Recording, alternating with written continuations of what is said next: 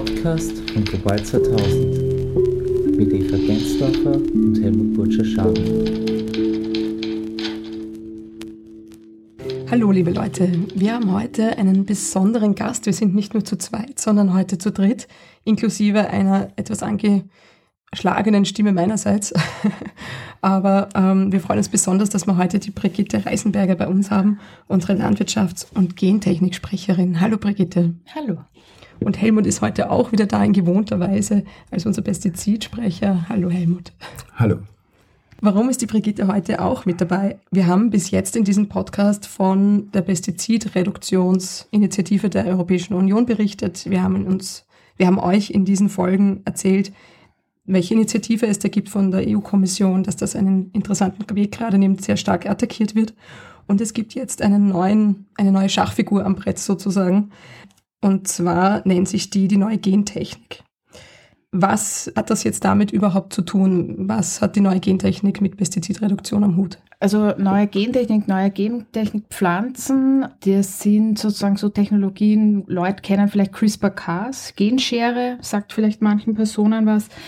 Das sind neue Gentechnikpflanzen oder Technologien, die im Wesentlichen so seit gut zehn Jahren sozusagen entwickelt werden und die in Europa mm, der, dem EU-Gentechnikrecht unterliegen. Das heißt, es ist relativ streng reguliert, wenn man sowas zulassen will. Es braucht Risikoprüfung vorab und auch klare Rückverfolgbarkeit und Kennzeichnung. Also da muss wirklich oben stehen, enthält Gentechnik. Und jetzt ist es so, dass seit zwei, drei Jahren große Saatgut- und Chemiekonzerne versuchen, diese lästige sozusagen Regulierung und diesen anspruchsvolleren Zulassungsprozess loszuwerden und auch die Kennzeichnung von diesen Pflanzen loszuwerden.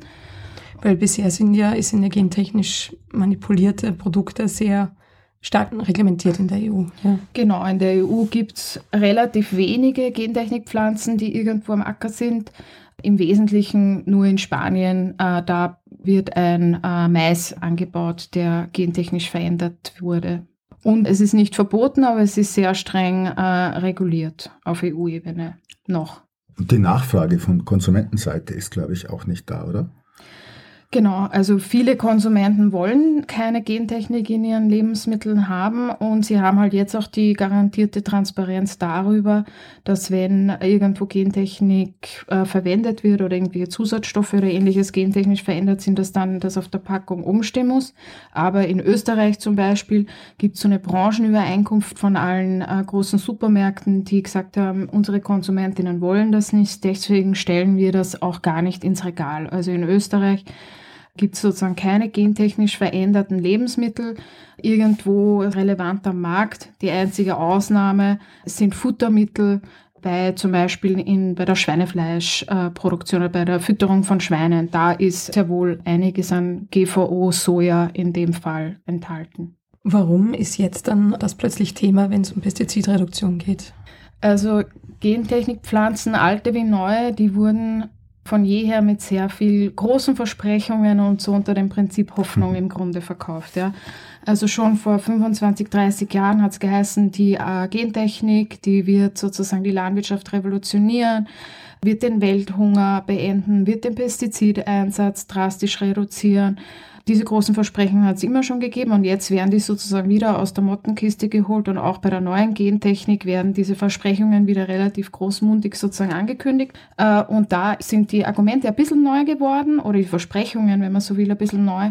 Äh, zum einen sollen damit angeblich sozusagen klimafitte, klimaresistente Pflanzen geschaffen werden und welche die den Pestizideinsatz sehr stark reduzieren. Angeblich, äh, wohlgemerkt, das sind die Erzählungen von den Konzernen, die dann auch diese Pflanzen vertreiben wollen und einfacher verkaufen wollen in der EU. Wie du schon erwähnt hast, das ist ja auch nichts Neues. Vielleicht gebe ich die Frage daher auch, auch an dich ein bisschen weiter, weil du ja auch das schon lange beobachtest. Mhm. Wie wird denn dieser Zusammenhang gespielt zwischen, wir haben jetzt gentechnisch veränderte Produkte und dadurch müssen wir jetzt weniger spritzen? Wie schaut denn das in der Realität aus bisher? Als die Gentechnik, die alte Gentechnik eingeführt wurde, das war 1996 am US-amerikanischen Markt von Monsanto. Da waren sehr glyphosatresistente Pflanzen und die haben ja nicht dazu geführt, dass weniger Glyphosat eingesetzt wurde, sondern damit konntest du auf einmal Glyphosat einsetzen ohne Rücksicht auf irgendetwas, weil deine Kultur, also in dem Fall deine Sojapflanze, später sind auch andere Pflanzen, also Getreidearten, Baumwolle, glyphosatresistent geworden. Das ist von, vom Herbizid nicht angegriffen worden, alles andere war tot. Und also für den Landwirt praktisch praktisch, weil. Genau, und, mhm. und das hat letztlich, und das hat mein Kollege Lars Neumeister, der gestern zusammen mit der Brigitte und auch einer deutschen Kollegin bei der Pressekonferenz gesessen ist, sehr genau gezeigt, dass in Brasilien mit der Einführung der Gentechnik keine Reduktion von Pestiziden stattgefunden hat, sondern eine Vervierfachung bis jetzt. Zusammen mit einer Erhöhung all der Probleme, also Bauernsterben, kleinbäuerliche Betriebe sind eingegangen Große Industrien sind gekommen, der Regenwald wurde gerodet und die Ernährungssouveränität von Brasilien wurde verringert und nicht vergrößert, ja, weil es wird produziert, um die Vieh, also Fleischproduktion letztlich in Europa und anderen Teilen der Welt mit Futter zu versorgen. Mhm. Darf ich nur nachfragen, warum wurde dann der Pestizideinsatz vervierfacht? Das hat damit zu tun, dass sogenannte Beikräuter, Unkräuter auch Resistenzen entwickelt haben. Das ist ein natürlicher Prozess, der bei vielen Pestiziden auftritt.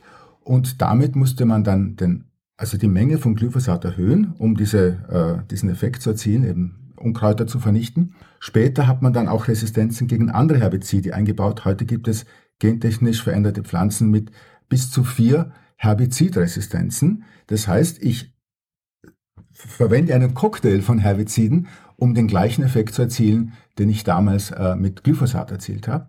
Und ich schädige das Ökosystem, ich schädige die gesamte landwirtschaftliche Produktionsfähigkeit durch diesen massiven Pestizideinsatz. Das heißt, äh, das System wird empfindlicher gegen andere Einflüsse, gegen Insektenbefall, gegen Pilzbefall. Das heißt, jetzt kommen auch noch Fungizide dazu und jetzt kommen auch noch Insektizide dazu. Äh, Brigitte, du weißt das besser als ich. Die, die Leute, die diese Gentechnik verkaufen, sind die gleichen Leute, die die Pestizide verkaufen.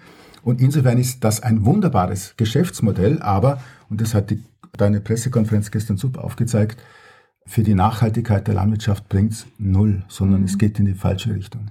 Wir haben uns ja äh, auch genau angeschaut, wer steckt sozusagen dahinter, wer will eigentlich sozusagen die Gentechnik deregulieren auf EU-Ebene, also die Gesetzgebung, die aktuelle aufweichen. Und im Wesentlichen sind es einfach die Chemie- und die Saatgutkonzerne, die haben das wirkliche Interesse daran, dass diese Gesetzgebung gelockert wird. Wenn man sich anschaut, die sechs größten Saatgutkonzerne weltweit, die kontrollieren jetzt schon die Hälfte vom weltweiten Saatgutmarkt. Also wir haben da enorme Konzentration. Und wenn man noch darüber legt, welche Saatgutkonzerne verkaufen auch die Pestizide dazu, dann sind es Bayer, Syngenta, Corteva und BASF. Also vier von diesen sechs sind gleichzeitig auch die größten Pestizidverkäufer.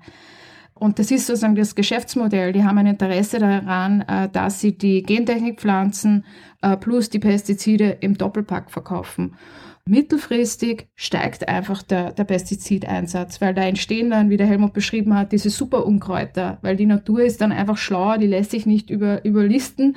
Auch die Unkräuter und Beikräuter, die entwickeln dann die Resistenzen und irgendwann ist dann der Effekt oder relativ schnell setzt dann der mhm. Effekt ein, dass eben so ein Giftcocktail quasi angewendet werden muss. Es ist so eine Art Spirale, die sich eigentlich immer mehr nach oben dreht. Gell? So genau. für mich. Ja. Also das mhm. ist so ein, ein Teufelskreis, ein Pestizid-Teufelskreis oder äh, auch, wie es äh, der Lars Neumeister auch beschreibt, so ein, ein Lock-in. Also man kommt da dann nicht mehr raus, äh, auch als Bauer oder Bäuerin, weil man sozusagen dann eben abhängig ist von, von diesem Saatgut, das natürlich patentiert ist. Das kann ich jetzt nicht einfach sozusagen im nächsten Jahr dann äh, frei wieder, wieder anbauen. Ich muss da bezahlen dafür. Ich bin daran sehr abhängig und extrem gebunden. Und die alten Sorten oder die anderen Sorten sozusagen, die gehen ja dann irgendwann auch verloren. Und man hat eben dann diese enorme Abhängigkeit von ganz, ganz wenigen Konzernen, die dieses gesamte System kontrollieren. Was wären denn die Alternativen dazu? Ähm, Helmut, möchtest du vielleicht da dazu was sagen?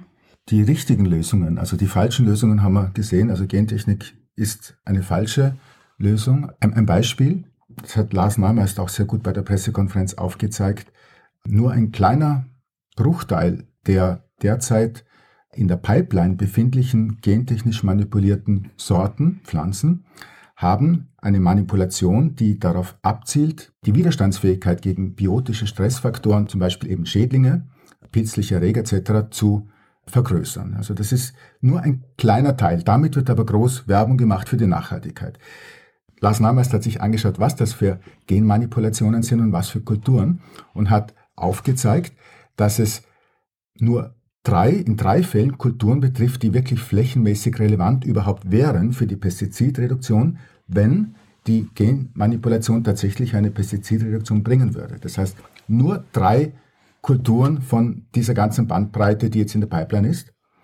Und wenn man sich dann das genauer anschaut, zum Beispiel Wein ist eine dieser drei Kulturen. Ich wollte gerade fragen, welche drei das sind. Ja, ja also es ist Mais, es ist Raps und es ist Wein. Und bei Wein hat er sich eben auch angeschaut, dass es ein, ein, eine Resistenz gegen äh, einen pilzlichen Erreger, und zwar gegen Botrytis.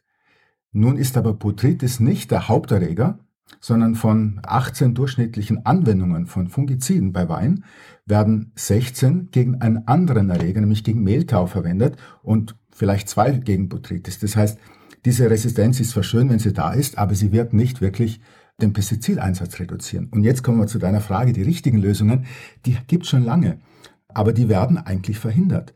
Ich war erst kürzlich im Burgenland bei einem Züchter von Weintrauben und von Tafeltrauben, der seit 30, 40 Jahren zusammen mit einer Kollegin, bei der er an der Weinbauschule Klosterneuburg gelernt hat, pilzresistente Sorten anbaut. Mittlerweile hat er 14 Sorten, die er in ganz Europa vertreiben kann. Wenn du die anpflanzt, dann brauchst du an trockenen Standorten, also an günstigen Standorten für Wein, keine Pestizide mehr. Also keine Fungizide und in der Folge aber auch keine Insektizide, Herbizide sowieso nicht. Ja, das ist, äh, hat man nie gebraucht. Und keine Gentechnik. Hat man zwar eingesetzt. Und keine Gentechnik.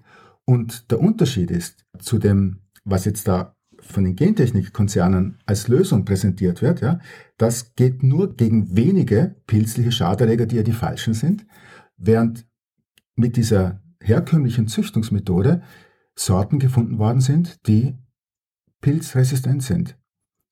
Bingo. Ja. und, und, und, und ich glaube, dass es wichtig wäre, dass man das fördert. Momentan ist es eher noch so, dass hier Steine in den Weg gelegt werden. Also vor 15 Jahren war das so, ist immer noch so. Er hat mir zum Beispiel gesagt, er hat alle sowohl physikalischen als auch geschmacklichen Kriterien für einen Qualitätswein erfüllt bei verschiedenen Sorten.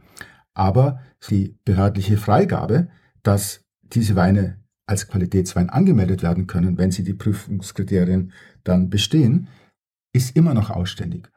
Da liegt das, glaube ich, beim österreichischen Landwirtschaftsministerium und er, das heißt immer ja, kommt noch, kommt noch. Und da kämpft er seit 15 Jahren dafür.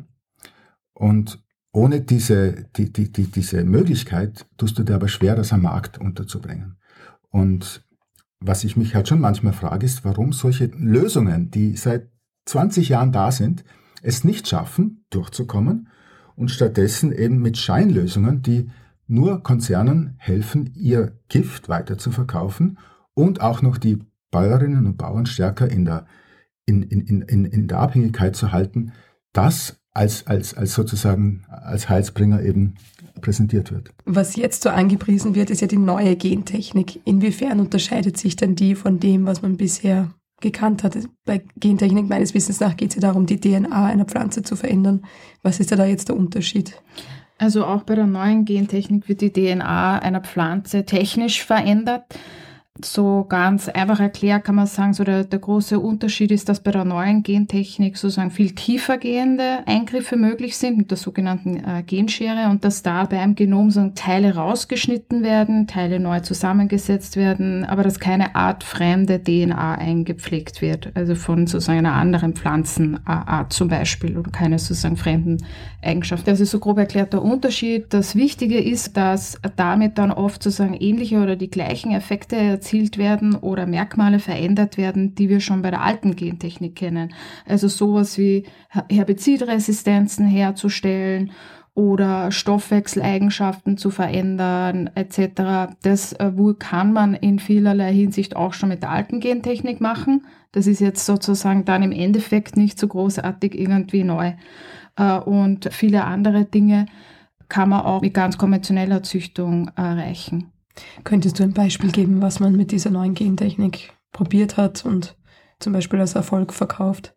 de facto ist noch ganz, ganz wenig irgendwie wirklich weltweit am Feld. Also es wird da, äh, es werden da viele große Versprechungen verkauft. Ganz konkret am Feld gibt's in den USA und in Kanada einen Raps, der wiederum herbizidresistent ist. Es gibt eine Sojabohne, wo die Fettsäurezusammensetzung verändert wurde. Da ist es aber unklar, ob der noch am Markt ist, weil die Bauern und Bäuerinnen den dann irgendwann nicht mehr angebaut haben, weil die Erträge so extrem niedrig waren. Äh, in Japan am Markt ist eine Tomate, äh, wo die Zusammensetzung verändert wurde und die, die angeblich blutdrucksenkend und beruhigend wirken sollte, weil die äh, Gamma-Aminobuttersäure da sozusagen der, der Wert erhöht wurde. Und bei all diesen Dingen frage ich mich, wie soll das sozusagen den Pestizideinsatz reduzieren? Wie soll das irgendwie die äh, Landwirtschaft klimafitter machen? Wirklich klimafitte Landwirtschaft passiert anders. Da ist eine, die Sortenentwicklung ein Baustein darin, aber da ist auch sozusagen, wie gehe ich mit dem Boden um? Wie vielfältig ist die Landwirtschaft? Da gibt es so, so viele verschiedene Punkte, die da enorm wichtig sind und nicht nur sozusagen die, die Sorte als solches. Speziell, wenn man sich anschaut, wie, wie sich das Klima entwickelt. Du hast ja auf der einen Seite so Starkregen, dann hast du wieder extreme Trockenheitsphasen und das ist, wird immer unberechenbarer. Sogenannte klimafitte Gentechnik Wunderpflanzen, die gibt's nicht, die wird's wahrscheinlich auch niemals geben, weil einfach da die Natur und Landwirtschaft und Klima viel komplexer sind und uns da auf dieses Versprechen zu verlassen, dass vielleicht irgendwann irgendwelche Pflanzen kommen, die jetzt nie, noch nicht mal irgendwo am Feld und auch gar nicht mal in der Pipeline sind, ist extrem ein riskantes Ablenkungsmanöver, um den Pfad in der Landwirtschaft weiter zu, zu beschreiten wie bisher. Genau. Und die richtigen Lösungen werden verhindert. Oder? Genau. Ja, na, weil was ja jetzt auf der, also politisch gehandelt wird quasi und wo wir die Gefahr sehen, ist, dass jetzt ähm, eine Gesetzesinitiative gibt, die diese neuen Gentechniken zulassen oder nicht so streng handhaben wie bisher und gleichzeitig gesagt wird, naja, ähm, dafür haben wir halt die Pestizidreduktion, also die ist dann gar nicht so, so notwendig. Wie siehst du das? Also es ist wirklich so ein ganz äh, gefährlich, was sich da jetzt so in den letzten paar Wochen oder Monaten irgendwie zusammenbraut. Zum einen sind viele äh, konservative Politiker und auch die Industrie treten vehement gegen die, äh, die verbindlichen Pestizidreduktionsziele und die SUR auf. Das sind die gleichen, die sagen, hey, wir wollen unbedingt die Gentechnik-Deregulierung, also die Aufwandlung. Diese Wunderpflanzen werden uns retten und die werden dann diese Pestizidreduktion machen. Also wir brauchen keine verbindlichen, verpflichtenden Gesetze für die Pestizidreduktion. Setzen wir doch die Karten äh, auf die äh, neuen Gentechnikpflanzen. Ja? Was ein totaler Humbug ist, weil diese neuen Pflanzen es entweder noch gar nicht gibt oder womöglich überhaupt nie geben wird und die nichts zur wirklich echten Pestizidreduktion beitragen. Im schlimmsten Fall der Fälle haben wir es dann am Ende so, dass wir keine verbindliche Pestizidreduktion haben auf EU-Ebene und dafür unkontrollierte, weitgehend ungetestete und ungekennzeichnete Gentechnikpflanzen und die dann auch nicht einmal irgendwie den Pestizideinsatz reduzieren, sondern eher unsere Biodiversität weiter einschränken und Bauern und Bäuerinnen in enorme Abhängigkeiten bringen. Und die Konsumentinnen und Konsumenten wissen dann nicht mal, ob sie womöglich gentechnisch veränderte, keine Ahnung, Tomaten zum Beispiel essen oder nicht, weil nicht mal irgendwo am Ende ein Label drauf ist. Das ist mhm. das kennzeichnet. Mhm. Ja. Es gab ja schon viele Volksbegehren in Österreich und ich habe es mir jetzt nochmal genau angeschaut von den Zahlen her eines der erfolgreichsten, das zweiterfolgreichste jeher war ja das Gentechnik-Volksbegehren 1997, wo sich mehr als 1,2 Millionen Menschen gegen Gentechnik ausgesprochen haben in Österreich. Mir persönlich gibt es ein bisschen Hoffnung, ja, dass dieses Thema, also dass da eine Sensibilität da ist oder dass die Menschen da schon eine Verbindung herstellen können zu sich und auch ähm, dagegen auftreten. Wie schätzt ihr das ein? Vielleicht mal zuerst die Frage an Helmut und, und dann noch an dich, Brigitte. Hm. Also dieses Volksbegehren, das du ansprichst, das ist ja von Global 2000 äh, maßgeblich mitinitiiert worden und hat, glaube ich, wirklich viel dazu beigetragen, dass in Österreich und letztlich auch in Europa es den Konzernen, und damals war eben Monsanto, war es ein US-amerikanischer Konzern, der das maßgeblich betrieben hat, dass es denen nicht gelungen ist, Gentechnik in Europa, in der EU so zu etablieren wie in den USA. dass die Konsumentinnen und Konsumenten gar nicht wissen, was sie am Tisch haben. Ob es uns nochmal gelingt, das zu verhindern, weil es, es läuft jetzt genau geht die gleiche Geschichte, oder Brigitte? Im Grunde genommen mit den gleichen Argumenten, teilweise liest sich das fast wie Copy-Paste aus den 80er, 90er Jahren. Und Politiker tun so, als wäre das, als, als könnte man das für bare Münze nehmen, ja, und sagen, das ist nicht mehr Gentechnik jetzt, das ist, ist eine neue Züchtungstechnik, ja, um das eben genau auf die gleiche Ebene zu bringen wie das, was eben der Züchter von Weintrauben und von Tafeltrauben, der wunderbare pestizidunabhängige Weinsorten gezüchtet hat, ja, die langsam auch Nachfrage kriegen, also in zahlreichen europäischen Ländern. Und dafür brauche ich keine Gentechnik, weil die Gentechnik, da haben wir gesehen, was in der Pipeline ist, schafft das alles nicht. Ich glaube, die Situation im Ver jetzt im Vergleich zu vor 20 Jahren oder so oder über 20 Jahren ist jetzt, dass eben dadurch, dass es in der EU ein relativ, also sehr strenges EU-Gentechnikrecht gibt, äh, es eine weitgehende Ablehnung der Konsumenten, Konsumentinnen gibt, dass sie keine Gentechnik im Essen haben wollen, sind die Konzerne jetzt bei der neuen Gentechnik so ein bisschen dazu übergegangen, eben das anders zu nennen. Sie nennen es dann nicht mehr neue Gentechnik, das hat dann, es sind dann neue Züchtungsmethoden. Man versucht sozusagen den Begriff Gentechnik mhm. zu vermeiden, das aus der Gesetzgebung rauszukriegen äh, und auch, ja, das äh, dem Ganzen einen grünen Anstrich zu verpassen, ja, das total zu verknüpfen mit den Nachhaltigkeits, mit Nachhaltigkeitsversprechungen, das irgendwie in den Green Deal reinzupacken und rein zu ver, verwurschten und dann am Ende diese Produkte nicht mal zu kennzeichnen, weil ganz klar ist, wenn sie es kennzeichnen müssen, die Industrie, dann wollen die Konsumentinnen das nicht haben. Deswegen versucht die Industrie auf Biegen und Brechen diese Kennzeichnung loszuwerden. Und da merkt man schon, dass dadurch, dass es quasi in, in Österreich oder auch in der EU so ein bisschen diesen Konsens gibt, dass man das nicht am Feld haben will, weitestgehend, und auch nicht am Teller haben will, dass da im Windschatten sozusagen die, die Industrie sich auch gute mhm. Green, Greenwashing-Taktiken angewendet hat, um das Ganze jetzt sozusagen ja neu, neu auf den mhm. Markt äh, zu also, bringen. Und das machen sie auch bei vielen anderen Dingen auch, wenn man sich anschaut, okay, dann ist auf einmal sozusagen Atomkraft, äh, ist jetzt grün, und E-Fuels, alles ist sozusagen, kriegt auf einmal so einen grünen Anstrich, ja, mhm. und ist irgendwie scheinbar nachhaltig. Und wenn man dann genauer schaut, ist es das eigentlich nicht, weil uns das die Industrie verkaufen will, die uns eigentlich erst in diese Misere gebracht hat, dass der Pestizideinsatz so hoch ist und dass wir so eine industrialisierte Monokulturlandwirtschaft sozusagen zunehmend haben, auch in Europa. Und da zu schauen, wer steckt dahinter und wer verdient daran, sind einfach ganz, ganz wichtige Fragen. Den spannenden Punkt dabei finde ich ja, dass eben die Kennzeichnung wahrscheinlich das entscheidende Element ist und die Industrie versucht, die Kennzeichnung rauszubringen, während 80 bis 90 Prozent der Europäer entschieden die Gentechnik ablehnen und für die Kennzeichnung sind. Jetzt haben wir Teile im Europaparlament und die sind wieder mal politisch rechts von der Mitte äh, angeordnet, die eben genau dieses Bestreben unterstützen und dafür eintreten, dass diese Kennzeichnung abgeschafft wird, was genau das Gegenteil ist von dem, was die Europäerinnen wollen. Also ich glaube, die Aufgabe von uns, von, von, von, von der Zivilgesellschaft, von Medien wäre halt auch, die Menschen darauf aufmerksam zu machen, zu sagen, hallo, wollt, wollt ihr das wirklich unterstützen? Also wir haben eine Kampagne gemacht bei Global 2000, du Brigitte hast die gemacht, mhm ähm, Pickel drauf. Ja. Aber mein Eindruck ist, es, es, ist immer noch zu wenig bekannt, was da sozusagen droht. Ja. Ich glaube, es ist halt die Leute oder die Industrie war dann schon relativ erfolgreich, sozusagen das, dem ganzen, der ganzen neuen Gentechnik so eine Nachhaltigkeit zum grünen mhm. Anstrich mhm. zu verpassen. Ja. Äh, aber ich glaube, viele Konsumentinnen und auch Bauern und Bäuerinnen werden jetzt immer hellhöriger und schauen da auch hinter die Kulissen. Wir haben es letztes Jahr geschafft, dass über 400.000 Menschen in ganz Europa eine Petition unterzeichnet haben, die sich für die Regulierung und Kennzeichnung der neuen Gentechnik aussetzen, also für das äh, Beibehalten der aktuellen Regulierung.